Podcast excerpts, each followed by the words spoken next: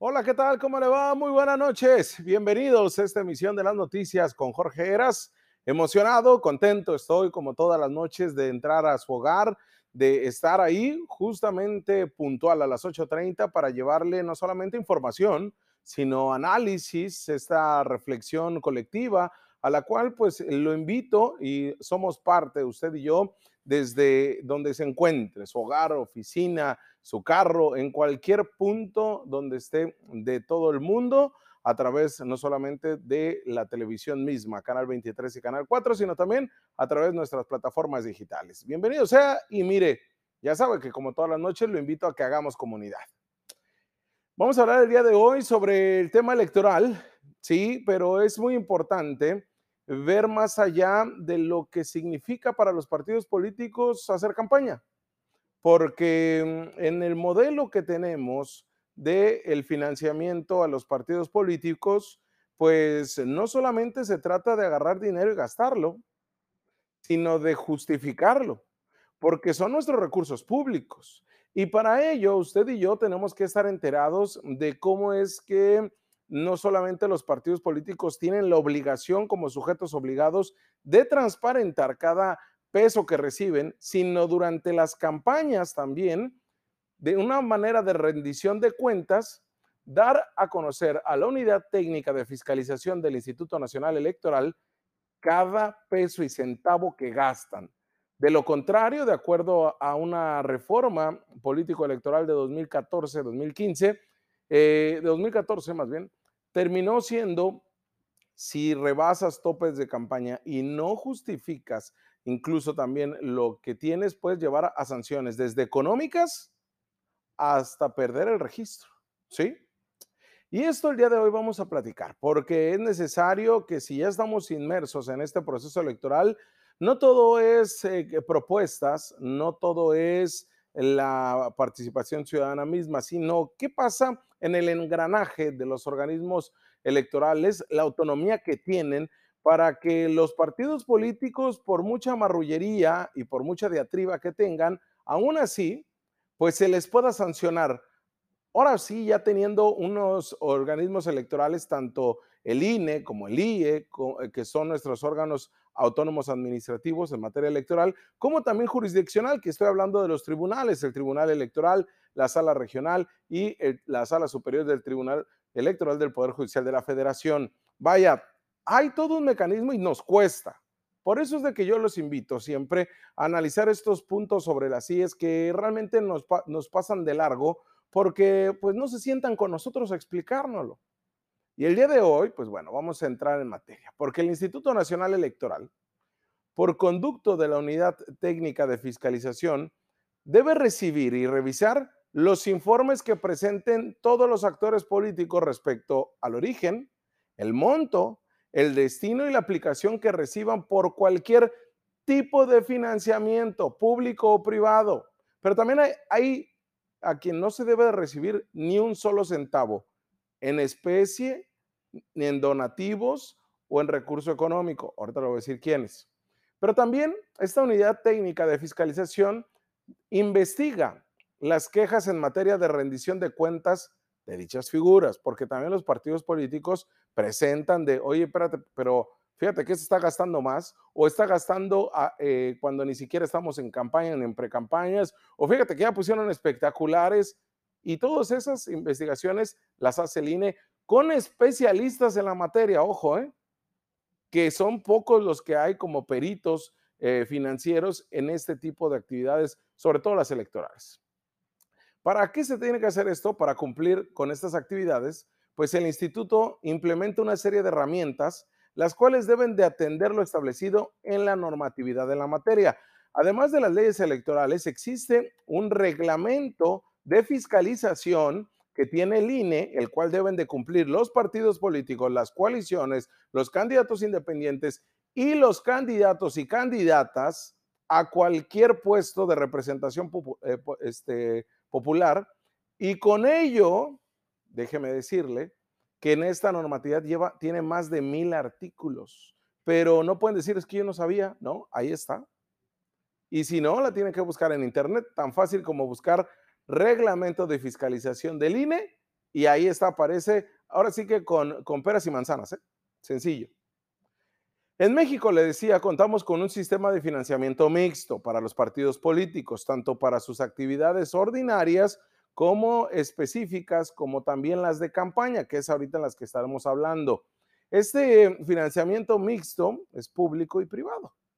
La fiscalización se asegura que el origen de los recursos que utilizan los partidos y candidatos provengan de las fuentes permitidas por la ley, que no pasen los topes de campaña establecidos y que se realicen a través del sistema bancario mexicano. Él le digo, toda una serie de, es una normatividad puesta una serie de artículos que deben de cumplir. Por ejemplo, y esto les debe de retumbar a los oídos, aquellos que aspiran a ser candidatos, aquellos que ya lo sienten que son, porque muchos dicen, no, no, pero espérame, yo me ocupo de hacer campaña y tú dedícate a eso. Sí, pero también tienen que poner ojo, ¿eh? porque los pueden llevar de corbata. De acuerdo al artículo 121 del reglamento de fiscalización, bajo ninguna circunstancia, ninguna, los partidos políticos o candidatos, tanto independientes como de algún eh, partido, podrán recibir aportaciones o donativos del Poder Ejecutivo, del Legislativo y Judicial, tanto de los locales como federales, de dependencias públicas, de los propios partidos políticos, a excepción, ahorita les voy a decir de qué, ni de iglesias, ni de organizaciones civiles, ni mercantiles, tampoco de personas físicas con actividad mercantil o personas morales, mexicanos o extranjeros, ni colectas públicas, ni de personas no identificadas. Ojo, tampoco pueden recibir recurso o donativo alguno de sindicatos, ojo, ¿eh? al sindicato de maestros, de burócratas, de salud, de todos. No pueden recibir de sindicatos, de organizaciones gremiales o de corporativos, ¿sí? Ni del sector empresarial como tal. Tampoco ya les decía de organizaciones sociales o adherentes que cada partido declare nuevas o previamente registradas ahí es la clave, porque vemos todo tipo de actos donde, pues sí, ¿no? El sindicato tal te respalda candidato o candidata. La organización gremial respalda candidato o candidata. Este sector empresarial te respalda candidato y candidata. Ojo, ¿eh? Porque bueno, el respaldo es público, pero si hay algún tipo, pues de dinerito de por medio, de especie, de algún donativo, nada, ¿eh? La rendición de cuentas es esta obligación que tienen los partidos políticos, pero además los candidatos y candidatas, de informar y explicar de manera transparente y clara el monto, el uso y destino de los recursos que utilizan para sus actividades de pre-campaña y de campaña. La revisión de los informes, así como la práctica de auditoría sobre el manejo de los recursos, de la contabilidad y de la situación financiera de los partidos, está a cargo de la Unidad Técnica de Fiscalización, como ya le hacía ver, que está supervisada por la Comisión de Fiscalización y que aprueba sus proyectos de resolución por el Consejo General del INE. Una vez entregados los informes de gastos de campaña y de pre-campaña, la Unidad Técnica de Fiscalización cuenta con 10 días para revisar toda la documentación presentada. Pero hay un sistema, un sistema que lo sube a internet de manera muy sencilla. Pero también debes de tener especialistas. Ahí no hay cabida para el amigo del amigo, para el compadre, para, fíjate que es el hijo, este, compadre, es mi hijo, mételo ahí para que esté trabajando ahí de mientras estudia. O pues sí, para que, o, a, no sé, al hermano baquetón que nunca quiso hacer nada y pues mételo ahí a ver qué. No, no, no. Acá se requieren personas especializadas y que tampoco se trata de mucha ciencia, aunque sí es un trabajo, le digo, especializado, porque se tiene que subir a una plataforma de Internet. Tienen 10 días la unidad técnica de fiscalización, pero transcurre prácticamente un mes y una semana, 37 días, de la entrega y revisión de la unidad para informar a los partidos y candidatos la existencia de errores u omisiones, y para los que prevendrá para que en cinco días presenten sus respectivas aclaraciones. Tienen derecho a audiencia. Y una vez aprobados por la Comisión de Fiscalización, tendrá como final el Consejo General del IE y por supuesto lo podrán meter a tribunales. Pero en la sala superior del, Tribunal del Poder Judicial, el electoral, no hay estos peritos especializados. Son magistrados especialistas en temas eh, político-electorales y jurídicos, pero no así de temas financieros, ojo. ¿eh? Con la reforma electoral, el financiamiento público cobra gran relevancia, ya que la fiscalización tiene consecuencias más allá de lo económico, le decía. Porque si durante las elecciones un candidato rebasa los topes de gasto de campaña, podría ser sancionado con la cancelación de su registro o en su caso con la pérdida de la candidatura que haya obtenido, si la valoración obviamente es determinante para el resultado de la elección.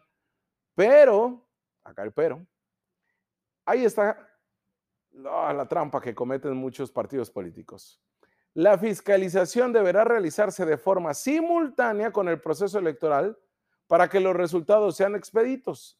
Es decir, el dictamen y proyecto de resolución de la fiscalización, cuando sea terminada la campaña, tendrá que estar aprobado antes de que la calificación del proceso electoral.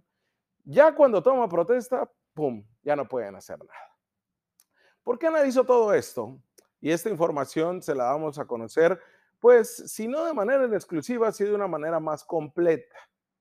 Porque este jueves el Instituto Nacional Electoral va a resolver los consejeros electorales en la Ciudad de México un proyecto de dictamen en donde en los resultados e irregularidades para Baja California, Morena, el Partido Movimiento Ciudadano, el PRD y un candidato independiente, bueno, un aspirante a candidato independiente, deberán de pagar en total un millón cuatrocientos mil pesos por omitir gastos de pre-campaña. Todavía no llegamos a la campaña y ya traen broncas. De acuerdo al proyecto de resolución del Consejo General del INE, que le digo este jueves se resolverá, sobre las irregularidades encontradas en el dictamen de los informes de ingresos y gastos de pre-campaña de los partidos políticos, candidatos y aspirantes independientes, Morena, Movimiento Ciudadano y PRD y el candidato independiente incumplieron con la normatividad electoral porque no enteraron a la unidad de fiscalización del INE el dinero que obtuvieron y que destinaron a sus actividades proselitistas de precampaña. Hay que recordar algo. Solamente, solamente el Partido Movimiento Ciudadano hizo precampaña. Solamente ellos hicieron. Todos los demás la declararon de cierta excepción, creo, de redes sociales progresistas. Pero lo que referente al PAN, lo referente a Morena, lo declararon desiertas. ¿eh? Pero bueno, en total estos tres partidos políticos y el único aspirante candidato a la gubernatura sin siglas partidistas van a cubrir una sanción de 1.470.000 pesos. No entregaron sus informes detallados de gastos de precampaña que se registraron del 2 al 31 de enero de este año. Un caso particular es de un aspirante eh, a la candidata a la alcaldía de Tijuana por Morena. No voy a decir nombres. Pero quien, según la unidad técnica de fiscalización del INE, al no entregar un informe de sus gastos de pre-campaña, además, el documento indica que se le hizo de conocimiento la falta del registro de su informe porque tiene un derecho a audiencia, para que darle la oportunidad de manifestar lo que a su derecho le convenga. Y en su caso debía proporcionar esta aspirante a la candidatura de Tijuana, es una mujer, los documentos idóneos para cumplir con su obligación para presentar este informe al sistema integral de fiscalización. Este que le digo lo sube en internet. Pero de acuerdo a este documento oficial, de forma clara, no presentó su informe. Y la consecuencia jurídica de tal incumplimiento va a ser la negativa de su registro como precandidato independiente de que hubiera registrado o no operaciones. Por lo tanto, esa acreedora, esta, bueno, esta mujer, esta aspirante candidata para la alcaldía de Tijuana, de Morena, la pérdida del derecho de ser precandidata. No va a poder ser registrada. Es un tiro que se van a aventar. Pero también Morena cometió una irregularidad porque sanciona no solamente a la candidata o al candidato, sino también al partido político. Se metió en un embrollo, ¿eh? Y va a recibir una reducción del 25% de la administración mensual pero por el concepto del financiamiento público que recibe, porque no lo pagan de su dinero, sino de, o sea, imagínense las irregularidades, no lo saca de la bolsa del aspirante a la candidata, ni de Ismael Burgueño, que es el dirigente estatal, no, de nosotros, del recurso público, del financiamiento.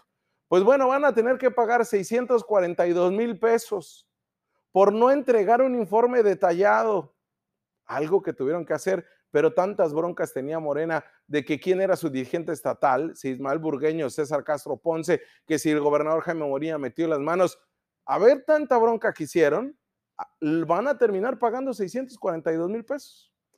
El que recibió mayor sanción es Movimiento Ciudadano, 815 mil pesos por la este, mm, precampaña de su candidato a gobernador.